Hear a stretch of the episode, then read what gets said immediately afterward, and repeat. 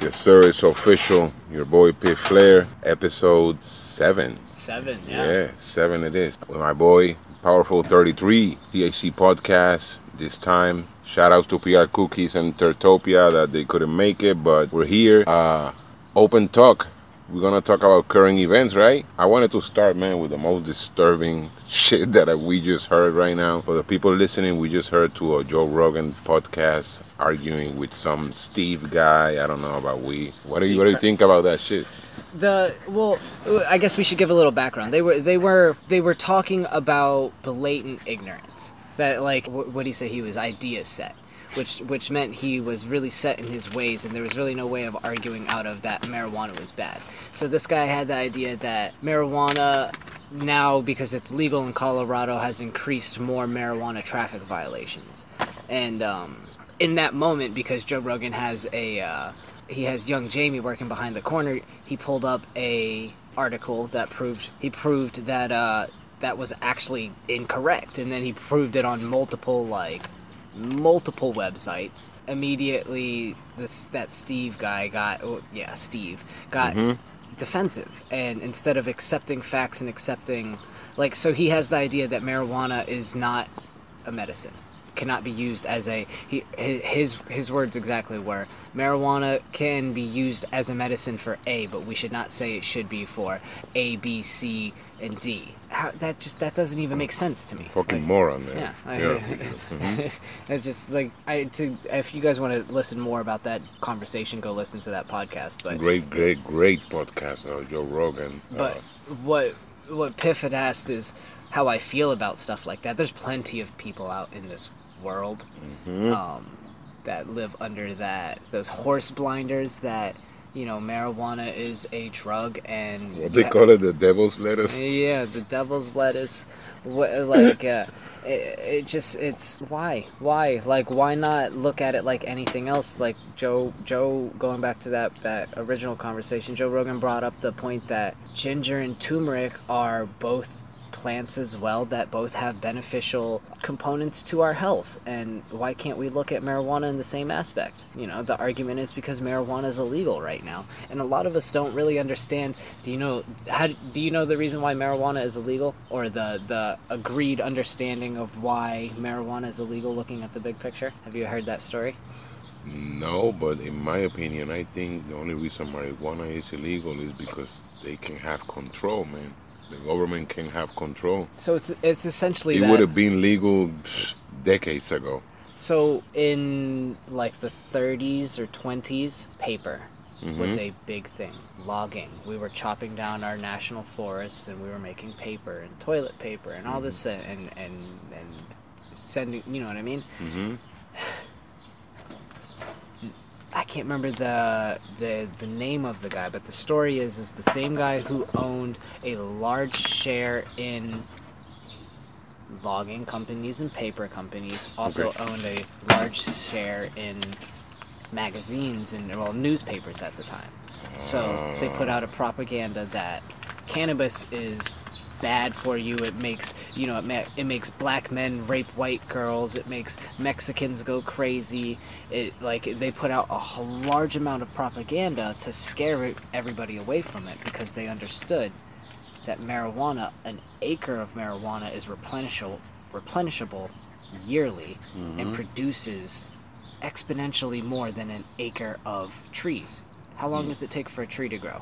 How long does it take for a bunch of marijuana stems to grow. Yeah. And that's that's like so they were afraid. They they they they cut out their competition really quickly.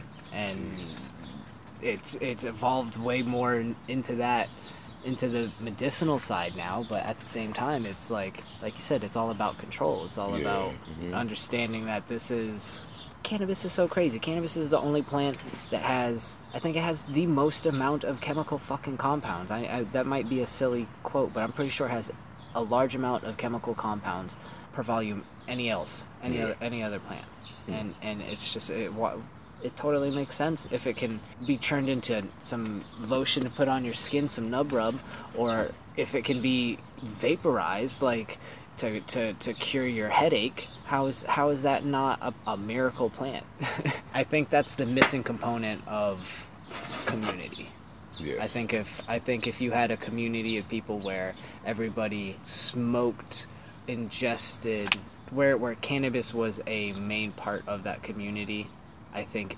it's going to be overall better. I think that's. You don't think it's on the way? I do think it is on the way. I with all the now with all the with all the laws okay let's put it this way the people vote Mm. they won in massachusetts talking about massachusetts the people won the, the government has to do something now so they did something but they really didn't because the law passed and there's no stores for you to go and buy it Right. do you think I haven't really followed that law? I know they keep changing the date and bullshit, mm-hmm. whatever. So, do you really think now that it's, it comes to the point that now the government is the one dropping the ball? Do you think that will change, or that will stay the same, or they will keep us in a loop like the same bullshit? And I think it's going to happen overnight. Like all that the federal government, whoever is in charge of. Actually, I think it's Linda McMahon. The we were talking about wrestling earlier. Uh-huh, Vince uh-huh. McMahon's wife Yeah. is is in charge of, of the small small business and marketing side of of whatever pre- President Trump's fuck team is. But anyways, whoever's whoever's working on figuring out how to get their their thumb in the pot of all this marijuana money, how, how to figure out how to tax it, how to figure out how to how to make money off of you rolling this blunt right now. Like that's Yeah, that's what they yeah. want to figure out. Uh-huh. It's like past past the point of buying it at a store and growing it. Like they want to get they they want their cut just as much. uh huh, uh huh. Um, and I think it's gonna happen when they finally have a business plan or whatever set up. It's gonna happen overnight. Yeah. I think, I think we're just gonna wake up and marijuana is now federally legal, but here's all the catch 22s behind it. You can no longer grow for yourself. If you want to smoke, you have to uh, buy it at the dispensary. All of a sudden, all these dispensaries that are popping up are all government ran, not not people like us who want to just open up our own shops, like we open up restaurants and stuff. Like no, it's gonna be fucking. You got to get a government license. You got to do all this stuff, and everything's grown under certain procedures. I think there'll still be great black market, but the public market will be flooded with you know just the the fastest way to make money off of it. They'll put it in. They'll put 10, 10 cigarettes in a fucking little pack. Uh-huh. Call it. They'll, yeah. and they'll sell it for cheap, and you know. Even if it gets you kind of high, hey man, it's it, it looks just like my fucking Newports. Sweet, right? So they literally gonna tell you like, okay, you smoke. If you wanna smoke, you have to do this from now on. So what do you think that will do to the black market? The people that they're like, you know what, fuck that shit. I'm not gonna get no fucking license. I'm just gonna go to my boy, my fucking plug, like And- I've been doing it. until they get an example made out of them. That's so that's what I'm super afraid of is if they make marijuana federally legal and they make it they give certain guidelines just like if you like start if they caught you and you don't have no license for it, and like if like, like if it you're become brewing like a beer. gun. Yeah, like it if become like a gun. yeah, Oh, like wow. a gun or brewing beer in your fucking garage and you're selling beer out of your garage. You, they're not just gonna slap you on the wrist. They're not just gonna say, "Hey, you can't do that." Like that's that's that's what I think they're trying to set up is like guidelines behind Mm, where they can fuck you over. behind that. Like you can't you, you you can't just grow. Can do that at your yeah, house. Yeah, That's you can't just grow in your house and and we're gonna. This is what we're gonna do. We're gonna fucking come tax you twenty five dollars every day until that plant's down, or we believe that it's down, or we fucking Oh lord. come lock you up because you don't you didn't pay your marijuana tax, but you're openly smoking weed. I we- and we know you're openly smoking weed because you've gone to the dispensary six times this week where you had where they had to scan your ID. So they're gonna put everybody in a corner. Oh my god. You know, Wow. So you can't sit here and say, "Hey, no," you know what I mean? Like I've I've removed from no, no. Like you're everyone at this point is being just like they know if you swipe your card at the fucking at 7-Eleven, they know Mhm. you swiped your card at 7-Eleven. hmm And it's just a matter of time until they figure out how to do that, and, and, and the little the little fuck. fish no longer has room to swim. So I, I think that's my whole idea behind you know we'll unite the the weak will weed themselves out and the strong will stand. I, I, definitely think everyone should stop coming at each other's necks and throats and stuff and realize that the bigger picture is we're not competing against ourselves. hmm We're competing. We're not competing against our neighbor. We're competing against fucking Marlboro. We're competing against Tylenol. We're competing against Coca-Cola. When these guys open up and get the reins to oh, federally sell marijuana, you don't think that they're gonna, they're not gonna have a medicated Coke, Coke, medicated Sprite, medicated frozen whatever available at Burger You King can, for you can probably get like Tylenol in, in fucking capsules with weed, right. It's with it- THC in it. there's there's there's oh my god. that like that's what we have to realize is it's big companies it's not us it's not the other Mhm. dude who's risking his life and family's life fucking renovating his basement to grow I think the biggest one that are scaring the community will be the tobacco companies, man. right and you know what to my understanding they already have facilities set up they already Look at that. they already have everything ready to go they've already they've already pulled a lot of growers into their into their facilities to Mm. perfect things to figure out how to mass grow things to, ha- to already have large scale setups there's probably just a flip of a switch away and that's it and it's just okay now we're we're gonna eliminate all of this you want to There you go. if you if you want to smoke weed it's fine it's legal but you have This to is smoke the hurdles. of- yeah, you have to smoke a you have to smoke a, smoke a Marlboro Red, or because every time we catch a, a, a black market dealer, we're going to essentially find them into into a hole that you can't dig yourself out of. Like if you like, I mean, I don't know what the exact repercussions are of fucking what was my previous example uh brewing beer in your garage but i'm sure Mhm. if you do that multiple times i'm sure if you get caught multiple times not only will they find the shit out of you you're probably going to go to jail just like Yeah, would you say a gun yeah Mhm. you get caught you're not supposed to have a gun you get caught multiple times with, with having a gun what's going to happen That's they- fucked up, man. they take they, they take your ass to jail how they gonna make it? Like you say, they're gonna make it. Yes, you you smoke, you can smoke, but matter of fact, now you have to do this if you want to smoke, and what you smoke is gonna become highly legal if we caught you without no papers for it. Right. That's fucking stupid as fuck, man. That's, so that's wow. the catch that's the catch 22 for it but hey we voted for for legal weed Mm-hmm. So I, that's it's it's a give and take. It's just it's uh it's the understanding of what Taste that garlic, man. That garlic. Oh my god, man. Mhm. yeah that's really nice. Yeah, Right. that's really nice. Who grew this? I got it from shout out to Boston Baked Buds and PBS. You know him? Fucking yes, I do. I Yeah. love.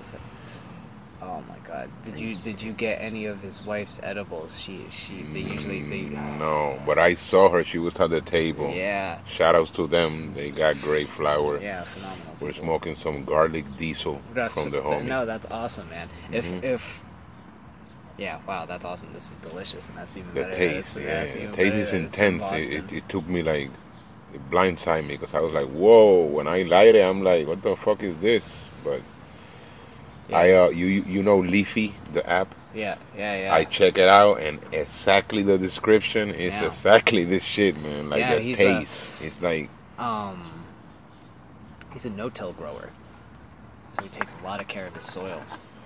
Okay, okay. What is your favorite? Let's talk about growing right now. Uh, what is your favorite flower to grow so far from all the ones that you touch? One time, I, I, I had one plant that I wish I would have saved. So actually, I have two stories. So I have one plant that grew through my bricks. That's Mhm. the male that I ended up Mhm. using to breed everything. with. Yeah. That one grew crazy, and that was my favorite plant. Just that just grew in general. And then there was one plant that I grew that I felt like I put a lot of time into and energy. Um, and I can't remember the strain it was called, but it smelled like Lysol, like Mm. lemon Lysol. It was unreal, and it was a bright green, like neon green. So it was down the down the lemon skunk strain, lemon. I honestly, I, I don't even remember the. I can't even kind of remember what the name of the strain was Yeah. because I was I had so many different strains at the time and I didn't have the label on that one. But um, early on, it had that Lysol smell, so I was like, oh, I'm gonna show extra love to this plant. I'm gonna Mhm. like take care of it. And I put in a lot of time and effort. I I pinned it down so it would grow really even and end of harvest it was awesome it smelled even better than i expected i was super pumped for it and it was the time where I was just kind of getting into dabbing, Yeah. just into concentrates, Mm-hmm.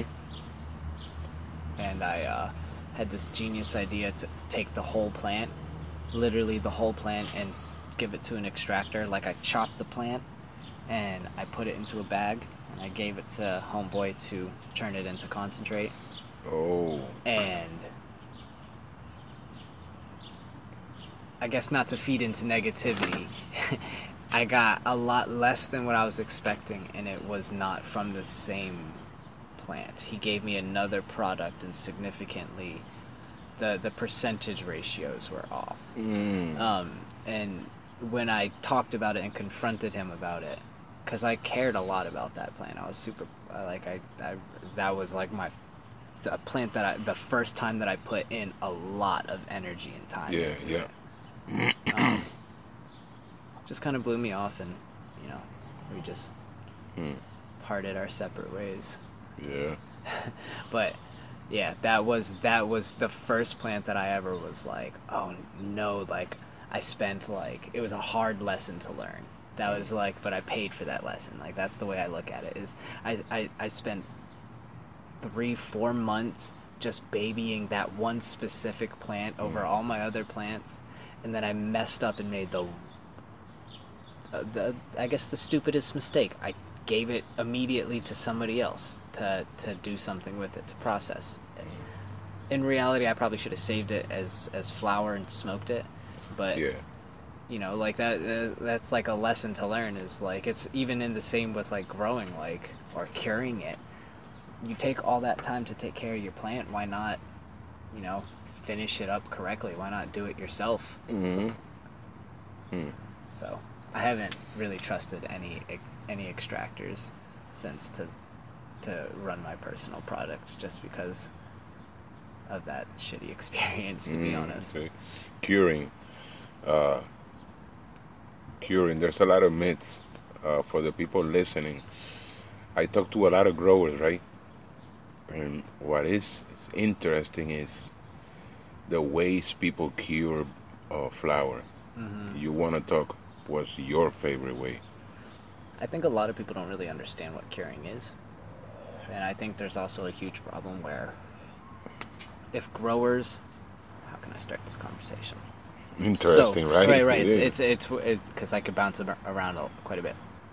So curing is taking the harvested plant Mhm. and drawing out the moisture from inside to outside evenly over time, Okay. allowing the chlorophyll to degrade. Essentially, what happens is a microbacteria or organism i can't don't quote me on that but uh, something forms in the jar when there's no oxygen that Mm. helps expedite the the degrading of of chlorophyll. Uh-huh. um, and chlorophyll is what gives you that harsh smoke.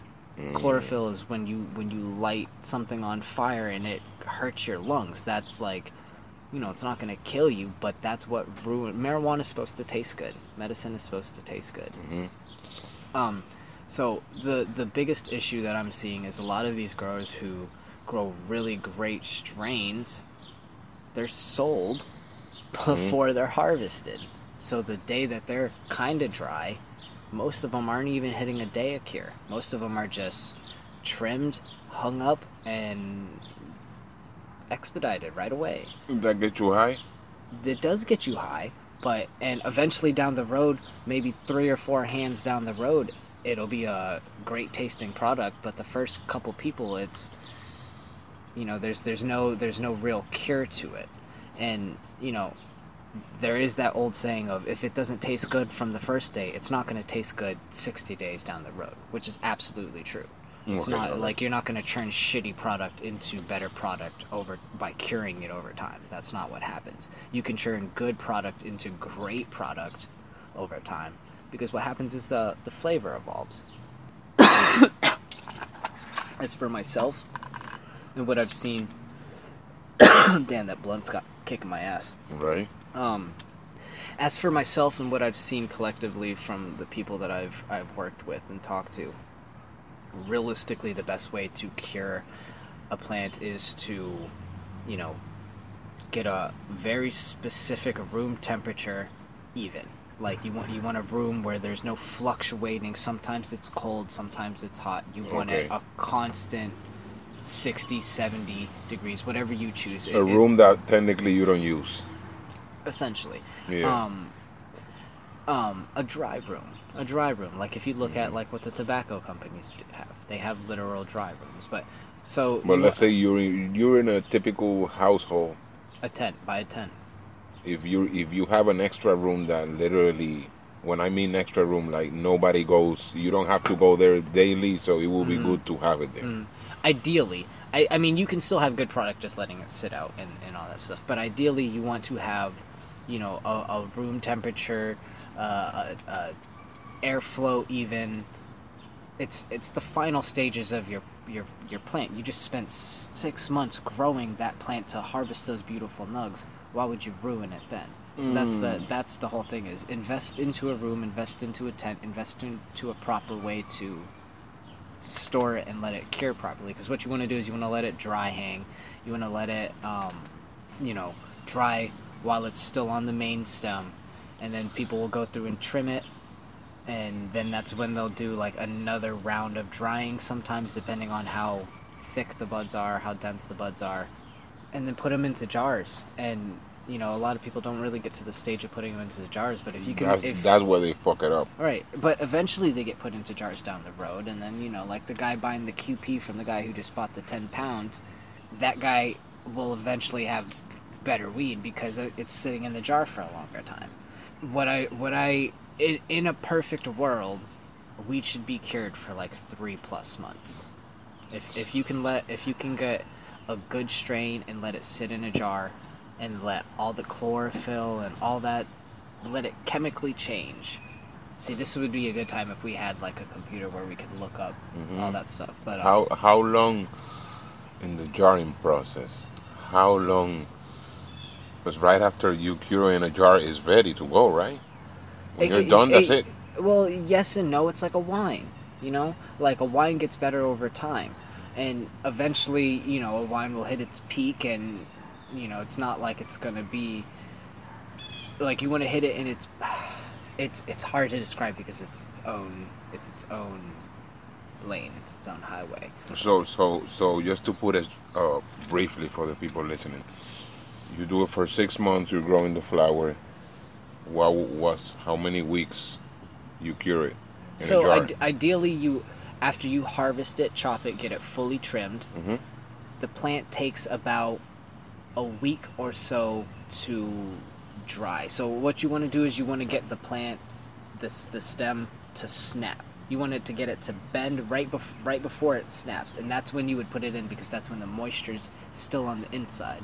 And the trick behind curing is you want to draw the moisture out evenly. Mm. Um, so the idea is is you know you let it sit out for about a week or two. It's again it's all dependent on the grow, the room, the situation. Um, but get it to the point where the the plant is fairly snappable on the stem. you mean the stem like you can go Like it's like it's snap? yeah yeah like where like like it's dry.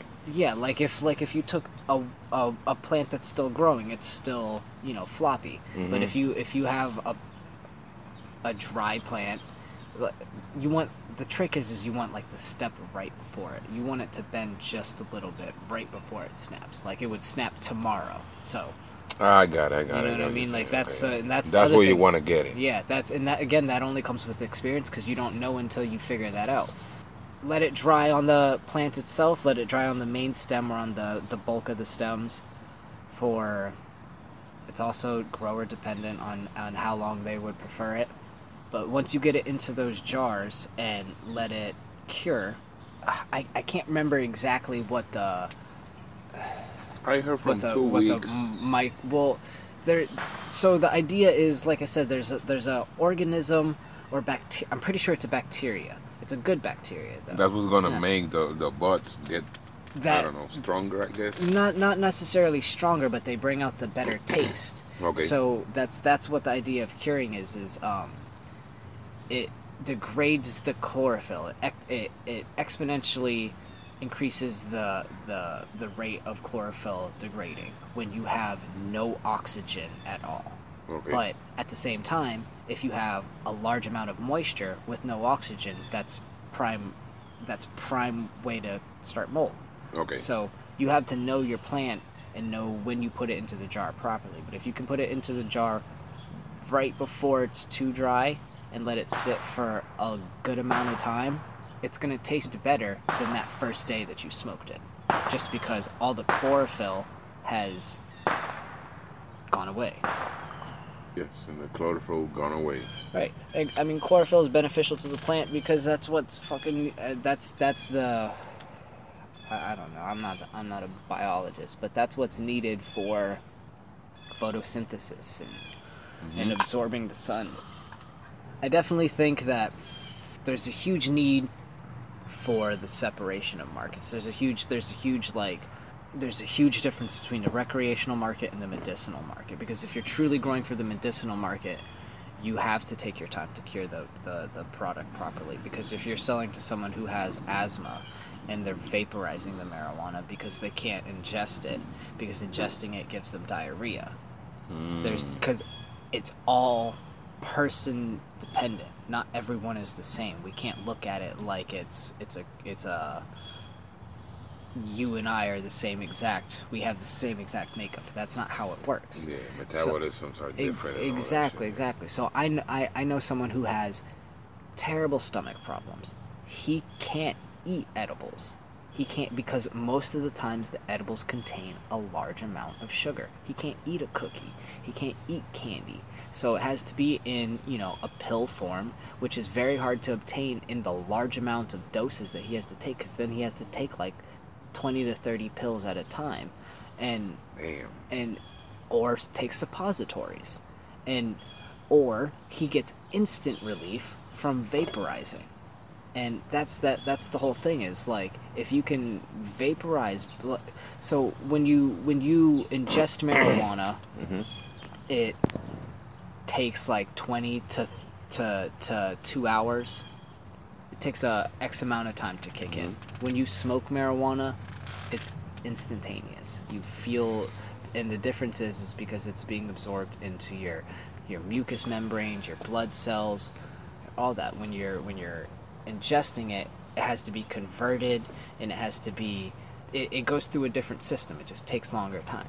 So if someone who has like you know terrible stomach problems but also has migraines and uses marijuana for migraines wants to to smoke f- to smoke the flower but it's super harsh and he ends up coughing and then coughing so hard that he that he shits his pants because his stomach's already terrible. Mm. like is marijuana truly the medicine for him? That's what he starts thinking about and it's like well yes and no. It's it's it's good marijuana is good for you but it can still not be done properly.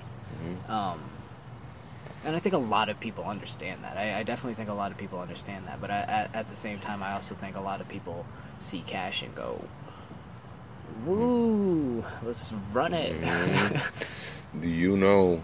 Do you know how to make uh, rosin? Um, I don't personally know how to make it, but I, I have a buddy who's like really into it. He likes to make bubble hash first. No, no, but uh, what's the one? I'm sorry for uh, RSO. RSO, RSO. RSO. That's the one you put alcohol in it, right? Um, there's there's multiple solvents that you can use. Traditionally, there is the f- the the the formula that Rick. So RSO stands for Rick Simpson oil.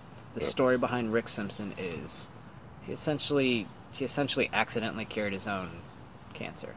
Mm. he had um I I can't remember the exact story, but he had a bunch of plants that he didn't know what to do with, so he ran it with alcohol. He literally let it sit and ferment with alcohol, ended up with this nasty black sludge, and because he was desperate and had nothing else to do with it, started applying it to his. He had cancer. He had cancer, I think, of the skin or I think it was on his face. I saw a yeah. documentary with uh, Chong. He was talking about it.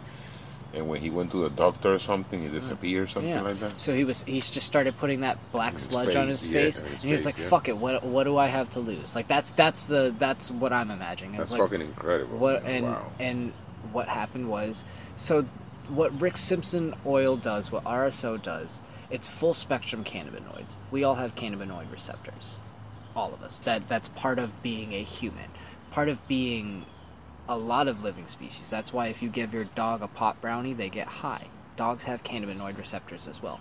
Cats do not. That's that's one thing that um, I Oh, found I didn't know that. Yeah, Oh, cats wow. cats don't. So, um, but the, That's funny. the So, so what happened if they eat a cat brownie? they they get high off of catnip, but they I don't. know. I always but, found that but they don't have they don't have cannabinoid receptors. I always find that weird why they get. And I seen cats Right. how they get when they Right, see. it's the same thing. It's it's essentially the same thing. yeah. Um, what we all have cannabinoid receptors. Yep.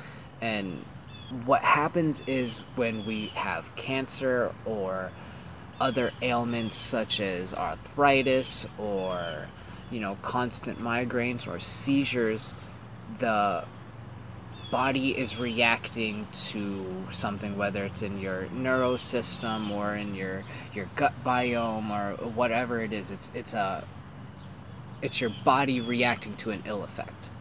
And what cannabinoid receptors are they're like the building blocks of, they're like the the, the the the basis that allow everything. So so essentially as if you can provide your body with an excessive amount I, I like to call it flooding your system with as much cannabinoids as possible without seeing ill effects such as throwing up or getting too dizzy or whatever.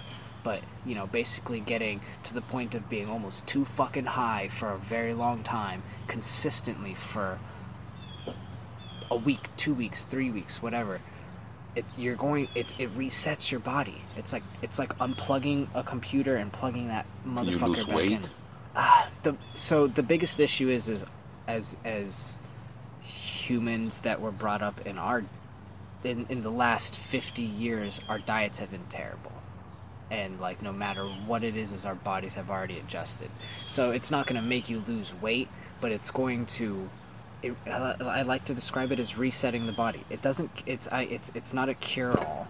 Like flush it, you mean? It allows the body to do what the body can.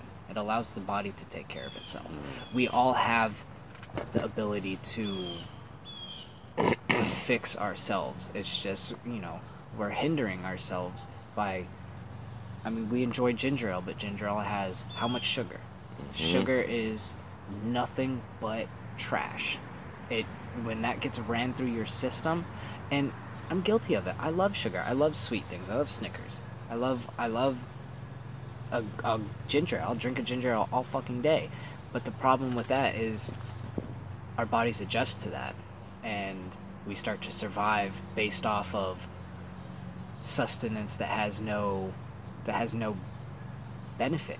Mm. So so we're processing and spending energy for nothing, for for no for no rewards, and that over time starts to hurt a lot of people. That's why we're, that's why I truly believe we're seeing a lot more people with cancer and stuff like that nowadays because no who cooks for themselves. Yeah.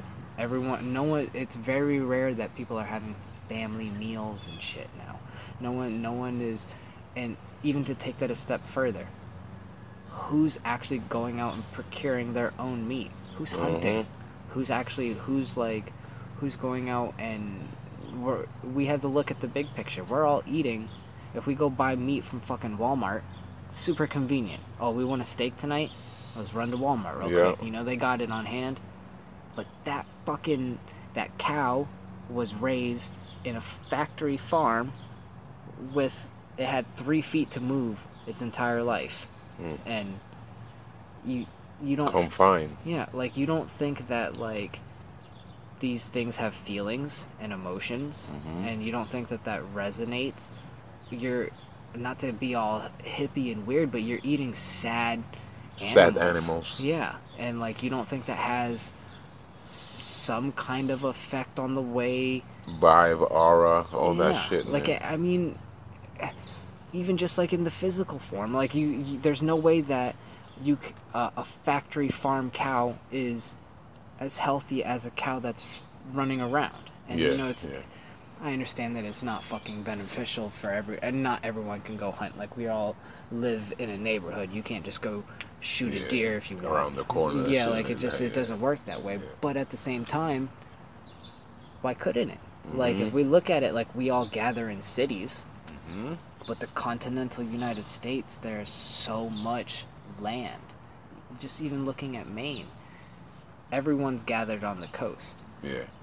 There's still three fourths left of Maine that is just all woods and like area, just like untapped lands. Like, why couldn't?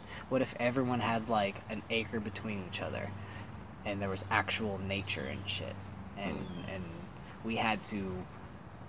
That would be a different being. I, but I think that's what we're evolving away from. Is like, and we have to look at the bigger picture. If, if we're not going to be able to hunt, so maybe going like is is it a better choice to be vegan? Is it a better choice to just eat vegetables because we can grow vegetables in our own yard? Is it a, is it a better choice to just grow vegetables in our own yard or um they have this new what's it called? Lab lab meat, lab grown meat Mhm. where it's uh literally like tissue that is grown over like a three week process to be like a pork loin to be it's literally like it's it's meat that's grown in a lab and Mm. they're releasing it to be sold in stores That's fucking disgusting, man. Wow. but it like it's well, we have the technology for stem cells we have the technology for rebuilding things for rebuilding and growing like you know you've heard the stories of people regrowing um like like tendons and shit and then putting it back into people and like parts of their hearts I've and, seen and that stuff shit. like I've that seen videos of like it's fucking scary shit. Like they can they can literally grow somebody's limb or something Right. like that, like a hand or right they can I think an eye they can do a, a I don't know at least like- parts parts of it that can be put back into and that's that's the whole thing is like what's wrong with lab grown meat until it starts to you know like i i'm not gonna for sure be the first volunteer to eat that when that shit's when they start opening restaurants with purely i'm i'll i'll sit back and wait like 10 to 20 years and see how people react off of that Mhm. I saw a documentary. I remember the guy had like an accident and he got like a something peel in his hand, so he got all the skin was gone, right? so they regrew the skin So, so to make it heal faster, some Indian doctor came with a technique that they do bandage of of salmon skin. You know when you yeah yeah they put it on, and they did bandage like for uh, for, it, for yeah. certain hours and take it out and clean it, and that shit actually helps Yeah. heal his shit because some vitamin that is in the in the in the skin of the fish. i believe it That was some fucking weird shit. I was watching a documentary high as fuck, and I was like, "What the fuck?" Ah. For some reason, there's some there were some chemical, some vitamin or mineral in the salmon skin that can actually heal human skin. I a hundred Mhm. percent believe Faster. that. Yeah, I hundred percent believe Mhm. that. What else? Uh, anything you want to talk? Oh, let's talk current events. We were talking earlier. Uh, the whole hip hop scene, the whole Tekashi bullshit, the whole. I know Tekashi's the guy popping right now. Uh, not a fan. I know he's Spanish. He got roots, Puerto Rican, whatever, Mexican, whatever. Anyways, he's he's the main guy right now. But anyways, I'm gonna disagree with you and say I am a huge fan. yeah, you are a huge fan. That's why we're having this conversation because that's a perfect conversation. Not a fan, huge fan. Yeah, Uh, I love, I love Tekashi. the whole shit. One thing you do agree with me. We were talking off the record. Do you really think he really got robbed? Um, so recently he was sitting in front of his house with no security, even though Exactly right. e- every, even though everywhere else he's gone, he's had six to seven security dudes with him. But supposedly or allegedly, he was sitting in front of his house, got snatched, got pistol whipped so hard that he does not remember anything else other than waking up in somebody else's car. Um, then him in his words, smooth talking his way out of saving his life and uh, just l- letting them get away with just his chain and uh, the money that he had on him. He had like 20 grand on him, and his like jewelry was worth like half a million dollars collectively. That's crazy. Um, and then you know he went to the hospital and did a nice little photo shoot to release to everyone to tell him that he got robbed the day before he's putting out his eighth song, his eighth single, where he's featuring Nicki Minaj, who also lives in New York. Um, They're smashing the billboards right now, man. yeah, and now they're, I don't know, what, like number three or four, probably number one at this point on the the Billboard list. And I know a lot of people say that, yo, that doesn't matter, that doesn't matter. Do you think That's he- money. Yeah, that's I know, money. I know, that's I know. money, people. Yo, that's money. That's radio time. That's DJ time. That's Uh-huh. event time. That's money. Do That's you- white people money. Do you think? Do you think they're gonna go ten for ten? Do you think Tekashi will go ten for ten? I think he's gonna be a 70 year old man still making music. Yeah.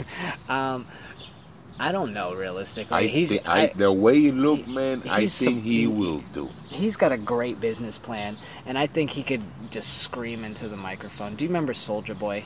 Yes. So yes. Soldier Boy had this this hype and collective behind But him. Where, but let's let's give the man, and I'm not a fan, and I'm giving him props in that one. Soldier Boy was in a wave. I remember Soldier Boy, woo, the Superman and all that shit, right? But I don't remember Soldier Boy going at least four for four. well, I don't. Now, now you got Tekashi. He's on the way. He's eight, right? So Mhm. he's looking at ten for ten. Now the question is, what's gonna what's gonna be the next two songs to get to ten? I think at the level that he is right now, he can do it because he can reach out to whoever. Hey, Yes. how much money you want to make a song? Uh, two million. Okay, let's go. Boom. I. Nine. I, I think Next one. Okay. I think 10, this you know point what I'm he saying? has enough. He has enough clout that he could probably get to his ninth and tenth one where he doesn't have to. Like Nicki Minaj, he 100% had to pay Nicki Minaj. Of Nick- course. Nicki Minaj Yes. did him a favor. Yes. But I think with she looked down. Yeah. Like let's go. yeah. So like now I think with this ninth and tenth one, he's at such a level where he can bring on someone like like like cross genre and go to another like like Post a- Malone. Like he's bigger than Post Malone at this point. If him Yeah. and Post Malone You think just- so? Wait, wait, wait, wait, A wait, hundred wait, percent. Wait, wait, wait, wait. Do you really think? I know a lot of people out there are gonna disagree, but because this is music, this is the beauty of music. Do you really think Tekashi Six Nine is bigger right now than Post Malone? Can Post Malone go to Europe and sell out a whole tour? Uh, I don't follow Post Malone like No that, way. but No Post way. Malone is a rock star, man. He is. He's he's a great artist, but I don't think people around the world He's a great artist, and he's a culture vulture too. A lot of people Yeah. say that Yeah, shit yeah. too, and it's proven. I just. but- I mean, but that's that's him evolving in, with his brand and making money Mhm. off of his brand, and he's been honest about that and, and talked about all that stuff. But uh, back back to that original point, I don't think Tekashi Six Nine is known around the world. Mhm. Yeah, yeah. He's, That's how he make all his money outside he's- United States. Yeah, he is. He's been relevant for less than a year. Yes. less than a year. He Agreed. he started all of his silliness. He started getting behind Treyway. Whatever Uh-huh. whatever happened That's there. his boy. That's yeah. his boy right there. Yeah, Treyway. Yeah, whatever happened there that that that put him into this whole nother level. He's been relevant for less than a year. And, and believe me, I was one of the first one that when he first came out with Gummo, I'm like, okay, this kid is making noise, but he's talking like too much shit. else, yeah. He's talking shit. He's gonna he's gonna fucking run into somebody and boom. And right now we are at what eight, and he. He's, he's a great troll. I don't I don't think he's still talking that much shit like in the beginning, but Mm. now he's he has he strategically he mastered the game. Like when he takes shots at something, it's a move. like It's not randomly now. When he if he talks about something or somebody, it's a move. It's not. can, can we talk about how petty he was to I never So- understood. Explain to me, because you're a fan. what was that beef with Chief with Chief Keef? Yeah, that's what I'm about to talk about. Explain that to me. I never follow. I knew at one point. So- oh, they're beefing. Oh shit! Tekashi Silliness, have he blows, victim. He blows things out of proportion. So what he's talking about is, for a while he was he was banned from multiple cities. It started off where he was banned in L.A. And they were like, "Yo, you can't come to LA." So, Yeah, yeah, I So remember that, yeah, literally yeah. the next day, He was there. he flew out to LA and walked around, took a bunch of videos, and, and, and, and did all that stuff. Same situation with Chicago, where they said, "Yo, you can't come make money in Chicago." That's so that's here what we go, for. Chicago. Yeah. So he trolled the shit out of him. He ended up showing up at like three o'clock in the morning in one of the hoods taking videos, it, just like being being Tekashi. Um, and you know, for whatever reason, the the the Chicago gangsters wanted to get involved, and I guess they they started making it a scene where he should be banned, and Chief Keef started beefing back and forth with him. So the way that Tekashi Six Nine fucking handled it is he flew Chief Keef's baby mother out to New York.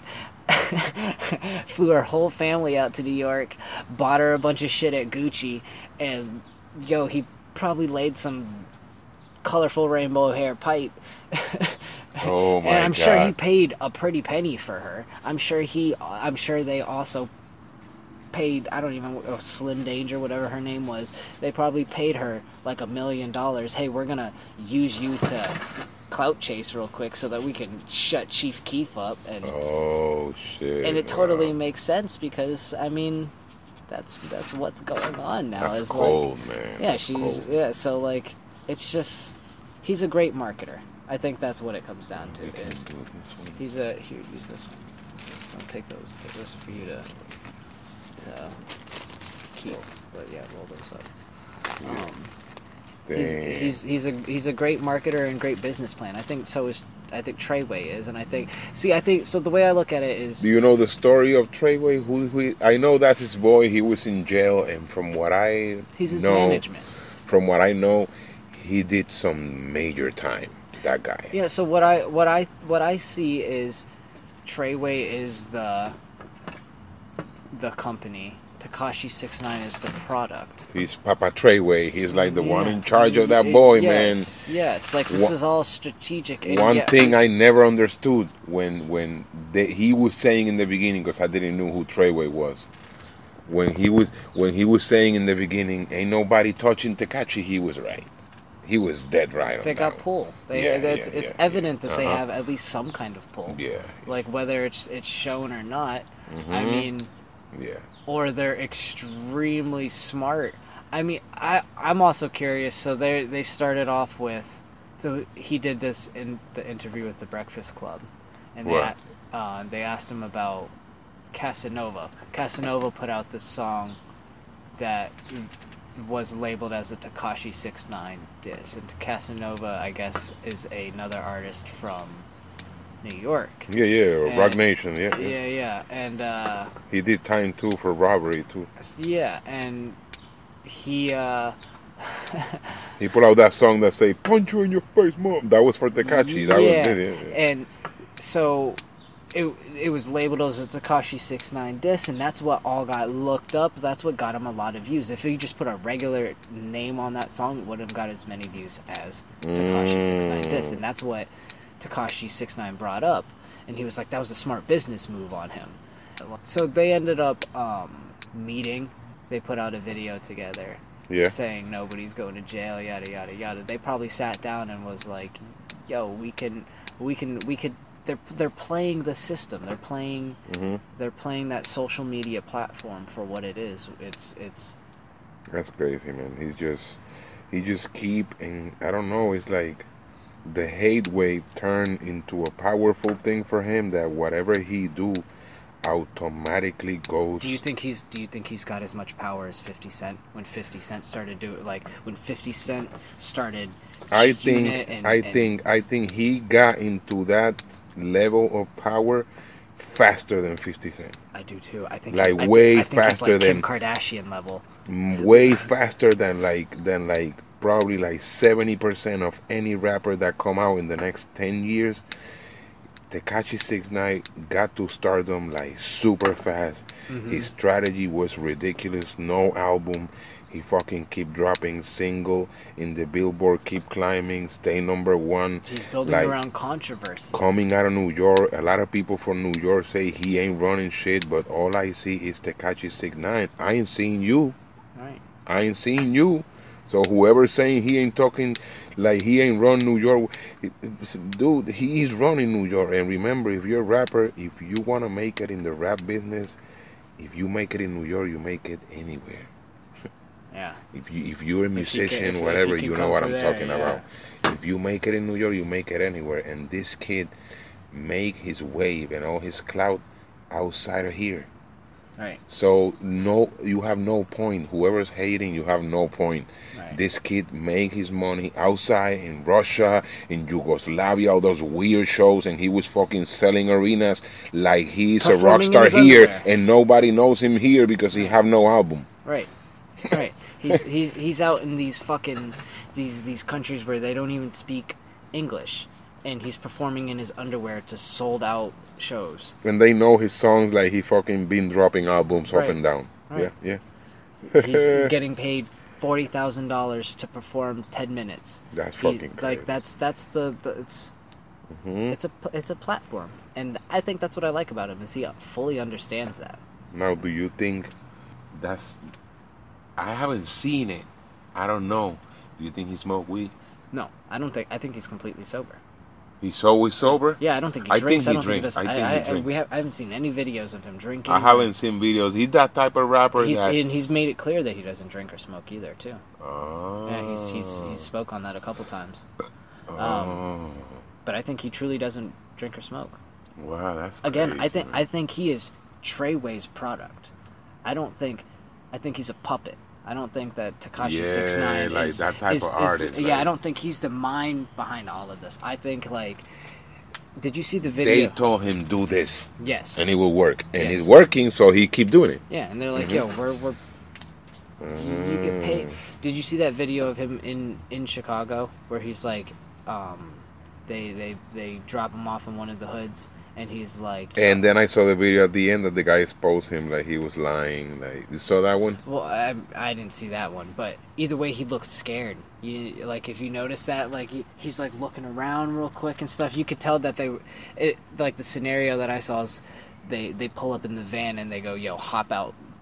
Bang this thirty second video out real So quick. the video make it look the original one because I saw the original one. Mm. The one you're talking about made it look like he went to one of the baddest hoods Yeah, in Chicago yeah, and got out at like like right when it's lit, like at nine, right at night. like yeah. at nine or ten a.m. when it was fucking lit.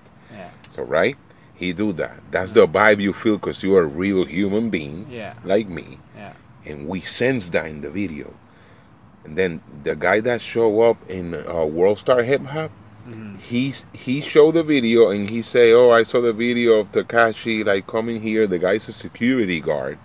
And he showed the surveillance camera when he did it, and he's on his phone recording it, and it has the time. It was four in the morning. right. So you see the difference how Yeah. he how he turned with that cloud. Oh, I went to the hood when you guys. Right. Yeah, you went to the hood when everybody was sleeping, brother. Right, right. It's the marketing You know what I'm behind it. Because if saying? he did it, he would have got killed. He exactly. would have got killed not because any, not because they truly hate him, but for the clout. yeah. the clout. Oh, this nigga's here. That's Oh, it. yeah. That's that's that's really what it. Even even if it's just a just just a run up on him and just uh, make face. He- He's a cash cow, and I again. I think it goes back to fucking. I think it's Treyway's genius, genius mind behind his his marketing, whatever it is, and Mhm, and Tekashi is the the product, mhm, and they're just they're playing this system for what it is, and mhm. I, it just it's Terp just is here. fucking nice. My brother Terp just pulled up in the building in Jumanji. Yes, that sir. His, is that his loud ass car? Yeah, his loud ass car, man. Yeah. Nice. Yeah, man, Tekashi, man. So wh- when I saw that one, I'm like, oh man, come on. He went there like at four in the morning and made it look like it was like like right when everybody was popping on a Friday or on a Saturday, whatever. Right. But uh, I don't know, man. I think he's on the way to go ten for ten. Uh, he's I think he can do anything. Like I Do said, you I heard he- his thi- album? Do you, do you listen to his album? I think I liked it. I like his Yeah? music too. I really Okay. do. Yeah, I really, I really do like his fucking music. yeah, yeah. I think it's got really good. It's like if you were to take like it's it's like if I didn't understand English, that I see why it's still good. That's Mhm. the whole. It's it's it's put together very well. Um, there's a lot of repetitiveness, and it's it's it's one of those things where like you can learn it very quickly, and people fucking like that. Yeah. Yeah.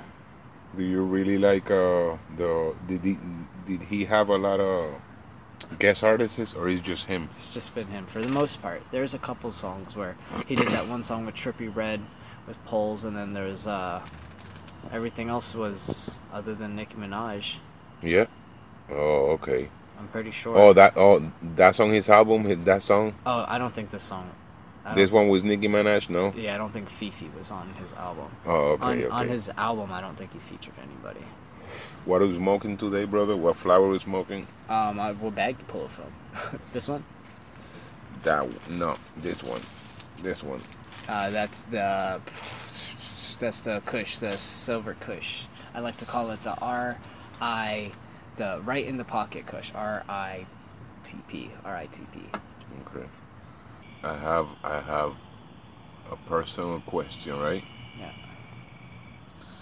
If you want to talk about it, you're my friend. So if you want to talk about it, you talk about it. If, I gotta I gotta light this blunt. You got me all stressed out first, but Yeah. all right, shoot. if- yeah, if- you can first. You, if you want to talk about it, you talk about it. If you don't want to talk about it, you just omit the question. That's I'm- okay. First of all, I want to say I'm always open to anything you want to ask. Mhm. If there's anything that ever needs to be brought to the table, you want to ask to see my Something- feet, I'll show you my feet. Something that happened yesterday, right? Yesterday, the day before, Mhm, regarding Instagram.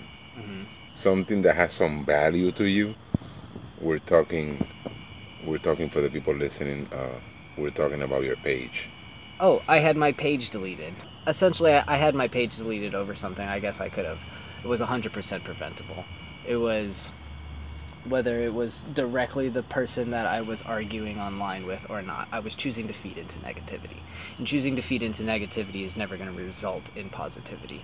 So that was my first mistake. And I mean, realistically, I, I kind of saw it coming. I, I kind of seen it coming. There's there is a formula to Instagram where you can troll and where you can be funny, but at the end of the day, Instagram is a platform for entertainment or business. Social media man yep Social media, specifically Instagram. It's it's a it's a platform for entertainment or business. There's nothing else, and there's there's really no in between. You can't be a really good entertainer and then sell a respectable product, and vice versa. You can't be a really good business person. You mm-hmm. can't be the the CEO of Coke Coke and have people think you're a funny guy. It just mm. it, those those two paths don't cross over. Yep. People don't people like like Tekashi six nine. Going back to him, he's he's he's a hybrid. He's definitely he's right in the middle. He's figured out how to troll and make money off of that. Not everyone can do that, and not everyone. I'm not rapping. I can't fucking I can't I can't make fun of people with dirty fingernails. That's what this all goes back to is. Um, people get offended people got feelings people people I like I like to post pictures of hands. people don't know no no the point is that people don't know let's say because it takes two. Let's say like you say i was engaging in negativity okay. But maybe that person started it or whatever whatever the point was. But my point is sometimes people when it comes to social media they get in their feelings Yeah. they so don't know for- they they don't know how to act they don't know how to react Right. so the first thing they go is report Right. Well, f- so first of all, probably about 99 times out of 100 I do instigate things. And it's it's it's jokes. Like it's it's jokes. Like if we're sitting around we're having a face-to-face conversation Mhm. and you got grime under your fingernails where it looks like you haven't washed your hands in weeks. I'm 100% going to say something. And if I'm on Instagram wasting time on my phone, whether I'm taking a Mhm. shit, whether I'm wasting time on my phone or not, and I have to see that stuff, whether I'm being an asshole or joking, how are you Mhm. going to get butt hurt over, like, You can't get angry. And again, it doesn't des- it doesn't necessarily go back to directly this just one person. There's been multiple events where I've I've uh, I've fed into the negativity of of other people. I I don't need to say their names because that's a, that's going Mhm. back into feeding into the negativity. But for me, that's fun. For me, it was fun. For me, Yeah. and and what I realized from that is if I'm trying to build a respectable brand, if I'm trying to be a if I'm trying to be a a a, a, a man in this community who contributes and actually creates change, Mm-hmm. I can't gain publicity off of off of hurting others in Yeah. any fashion. Yeah. And and You can still be funny, but you need to like pace yourself, not But- control, because it was yes and no out of control, but it's it, it was like you say the word preventable. yeah, I was ratchet and I was not thinking about Mhm. I was not thinking about my approach. My approach Mhm. is at the end of the day I want to be able to help people. Yeah. And although I am a real person and I will tell you to your face that you're dirty and make fun of you if you don't accept the fact that you, that you are dirty and I'm like it's like if you had your fly down. I would say, "Hey man, your fly's down." Uh-huh. Like there's no there's really no difference behind that. Like it, it, and at least that's the way I look at it. Mhm. and and you know i i i could i could not instigate and i could i could I, so getting my instagram deleted over whatever it was a lot of it was a lot of my weed pictures too which is silly.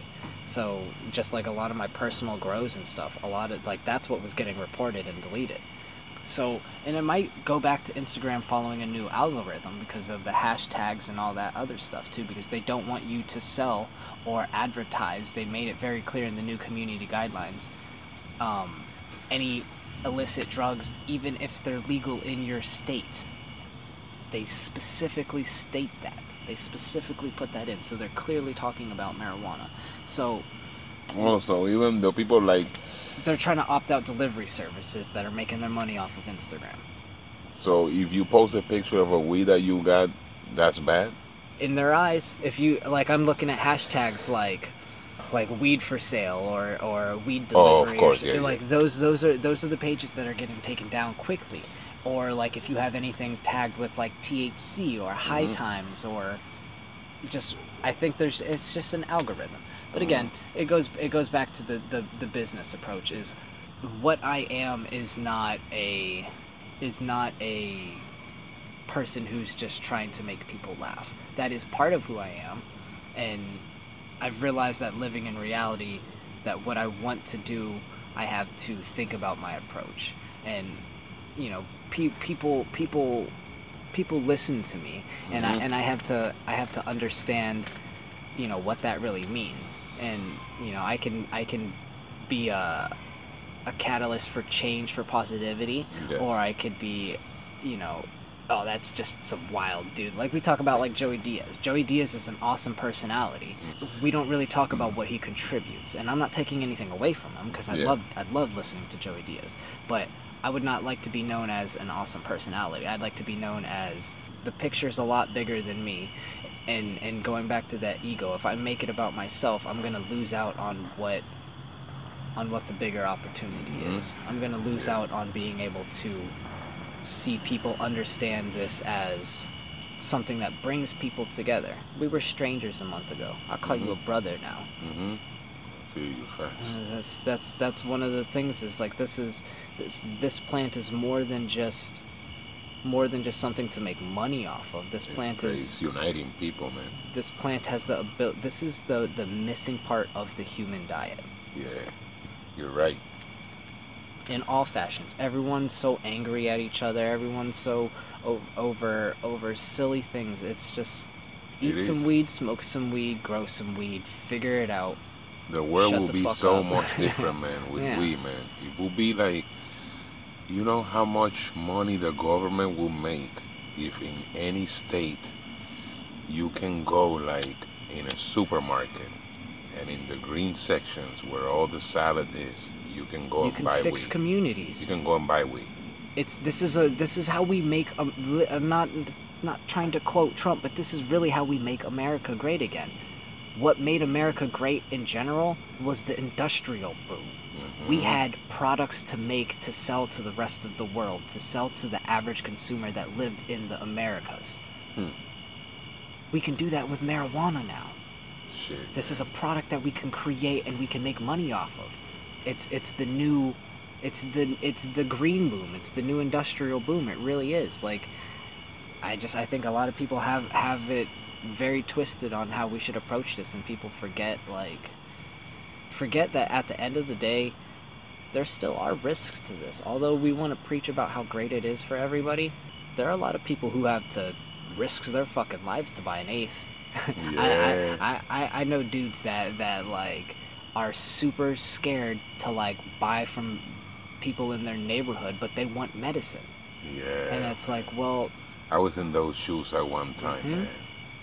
I keep telling my friend, I'm too old, man, to go into a fucking trap house, man. Right. To get a fucking eighth of weed. right, I agree. To get to get something that's gonna help with your fucking back pains. To help to, Exactly. to help with something that's gonna help with your sanity because because you're really stressed out. A lot of people forget that this could be used as mental health. We're not Mhm. just smoking just to smoke. We're people for the same fashion that people drink, for the same fashion that people exercise. Mhm. You you are relieving the brain, which is a muscle, of some tension, and that's what marijuana can do. So instead of looking at it like the recreational fashion, oh, we're just out here smoking blunts Yeah.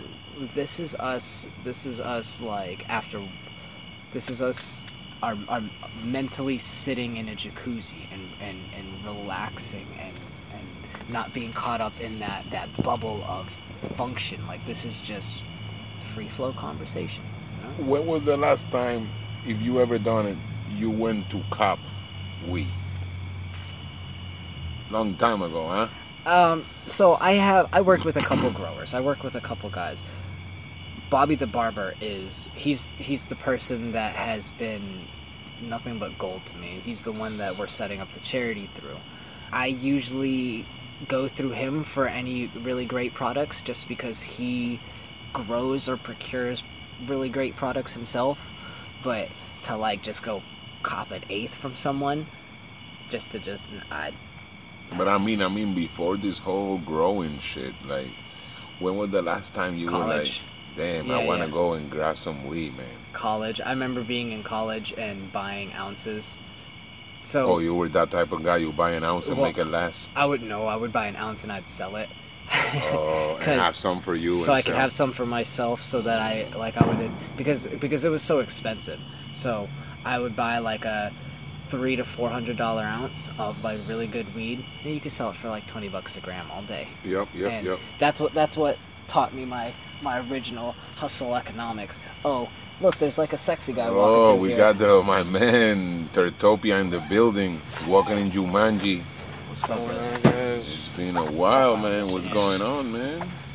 Nothing Chilling much. right here, man. Talking about what? What we're talking about with smoking Oh, so flower. Here you I would buy ounces in college for like three, four hundred bucks. I'd sell it for like twenty bucks a gram, There you just go. so I could smoke the profit, just so I Uh-huh. could get by. Because otherwise, fucking, it's it's impossible to like that. Yeah, like I think that would be. You asked me when the last time I went to go. Just I just him, when was the last time you went to cop weed? I would have to go to Dorchester to do that. I had to walk into some random trap house into Dorchester. for for a fucking for an ounce that I spent like all month saving up for, just so I could fucking make a hopefully make a couple quick flips before I smoke it all. Yeah, we were talking about Tekashi. We were talking about all this shit, like Tekashi. About oh, okay. You question: Do you really think Tekashi uh, really got robbed? Nah, I think his baby mama got at him. You I think think so? his baby mama got at him. Maybe Chief, you know, maybe He has- he has- maybe I- Sosa. I, I didn't know you had a baby mother. yeah, Yeah, yeah, he's that yeah. girl. She's been around in videos. Her baby, yeah, his I baby mom is wild. She's I wild. But then Wild. again, you got to think about it too. He is So, the I w- master. I want to. He's the master at troll. Like he 100 He percent is is. I want to. I want to talk since we're we're all here now. and We brought up Tekashi Six Nine again. How do you guys feel about the reason why he's famous and everyone knows about him in the first place? His his child molester charge. But Yes. I, I feel like no matter what is it, even like in the music industry, no matter there's pasts. Everyone's got a past. Well, did, did, so the the whole story behind it. I My- think his past is a major part of why he got on. Mhm. People grew he, watching he the child that. molester. I want this motherfucker to get beat. Yeah. Because I was one of those guys. I was Yeah. like, this motherfucker. I didn't know. Yeah. Then I learned the case hmm like everybody should do before Right. putting down somebody. I learned the case. Right. He didn't penetrate that girl. He didn't penetrate no girl, and the whole situation happens that the charge that he got is the same a child molester will get, but his situation, and I'm not trying to advocate for him, his situation was a different situation. Right. He was an artist in a video set with a minor. Right. There was no setup of he took that minor into a bedroom and they were gonna have sex. No. He was an artist in a video set with a minor. By law, you're wrong. Right. But people omit the fact that she lied to get Mhm. into that video along Exactly. with many other girls, Mhm. and he didn't get caught up in all of this until he started getting famous. Exact. Of course. That's Like, how everything So happened. all of, all of a sudden, that girl went missing from her foster home enough for them to do research into her to question people. oh, the were- last time she was in Tekashi's video. Okay, that's Ex- why he got fall into that fucking trap. Exactly, exactly. and you know he paid his paid his way out of it and moved the fuck on. And he's not harping on that. And that's what a lot of people are like. Yo, he's like he's he's he's a child molester. He fucks little girls and all People that don't know, they He was a- bash right right away. They go straight there. At one point, I went there and I apologized to the man for going there. But the people should listen, should read. A lot of people out there should read before bashing people. hmm Because if you look at the situation, when I look at it, I was like, holy shit, man. Yeah, he was a young kid that got caught up, and Everybody's bashing this kid. He's a fucking pedophile, and he don't even. This, this wasn't even a situation about sex. right, This was a situation about a video set and a girl just being in a video, man. And Right. this motherfucker got charged with a pedophile charge. right. I and I think he understood that. I think he understood that he's that he's not that he, yo. I know I'm not a pedophile, but everybody hates me. I saw I, Everybody- I, I saw his interview. He said Yeah. I was young, I was scared, I was Yeah. stupid. I didn't know if I did that I was gonna get that charge. And I'm pretty sure at that age, man, you're famous, you're filming a video, you're you're high, you're Right. having fun, you're, he wasn't with even your really. buddies. Yeah, he wasn't even famous for that video at that point. yeah, was- yeah, it's like was- you're, you're was- the local rapper just trying exactly. to shoot a video. He- yeah. Clout chasing. Everyone's so Mhm. what everyone forgets is Tekashi Six Nine. The reason why he's even kind of famous is he got he was on World Star when he was like 16, 17. The reason why he's famous among Mm. Before all the tattoos and all that yeah, shit, yeah. because he was fucking DD, he was doing wrestling moves on girls, Mm. and like, it, it was it was it was funny because it was all agreed upon. But you know, like that that's that's the whole reason why he he had he had internet success at a young oh, age, and he, people he went was the man. viral. He Yeah. went viral. He, yeah, and he, the he went name viral. and Yeah. all that shit. Yeah. And then And- he stepped it up with the tattoos Yeah. and the colorful Ye- hair. Oh, Exactly. okay, okay. Exactly. So you know he's been working on building like he's a He's brand. brand. He's Yeah. brand. He's a brand. And then someone came in, Treyway came in with a nice overhead and scooped him up and put him on this world world domination His- tour. He's his, wave is big, man. It's his wave is big, and when you hear the man talking, you're like, "Holy shit, man! This guy, this guy grew up listening to all the music we like." Right. He say, "I listen up to Onyx, I listen up to Wu Tang, I listen up to everything that we like." But look what he's doing. Right. He just jumping. It was like he can rap. Uh, a lot of people hate whatever or because he scream whatever. He can rap. hmm He, He, can, can perform. He that's can- that's that's the thing is he can be a, he's a great entertainer and he's he whoever he has he has a great team behind him. all that yelling, bro. All that yelling got him far. hmm all that yelling and all those catchy hooks. All his songs are catchy hooks. There's nothing else. hmm All his songs are catchy hooks from one to eight. hmm The first one was Gummo. The last one is the one with Nicki, the FEFE, the the all that shit. That's She all got that that drip drip, got Uh-huh. that wet wet super Yup, yup. soaker. Yeah. crazy, man.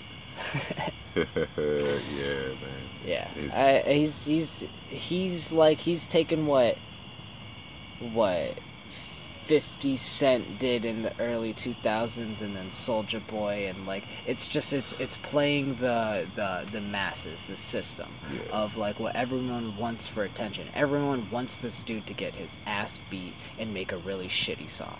but Every- and but you can't hate it like you you put it on you're like oh fuck this is like but if you look at it this way, right? You say 50, right? But if you say 50 and Tekashi, right? 50's career was based on beef. Listen, on Mhm. beef. Why? When 50 came out, Ja Rule was also coming out red hot.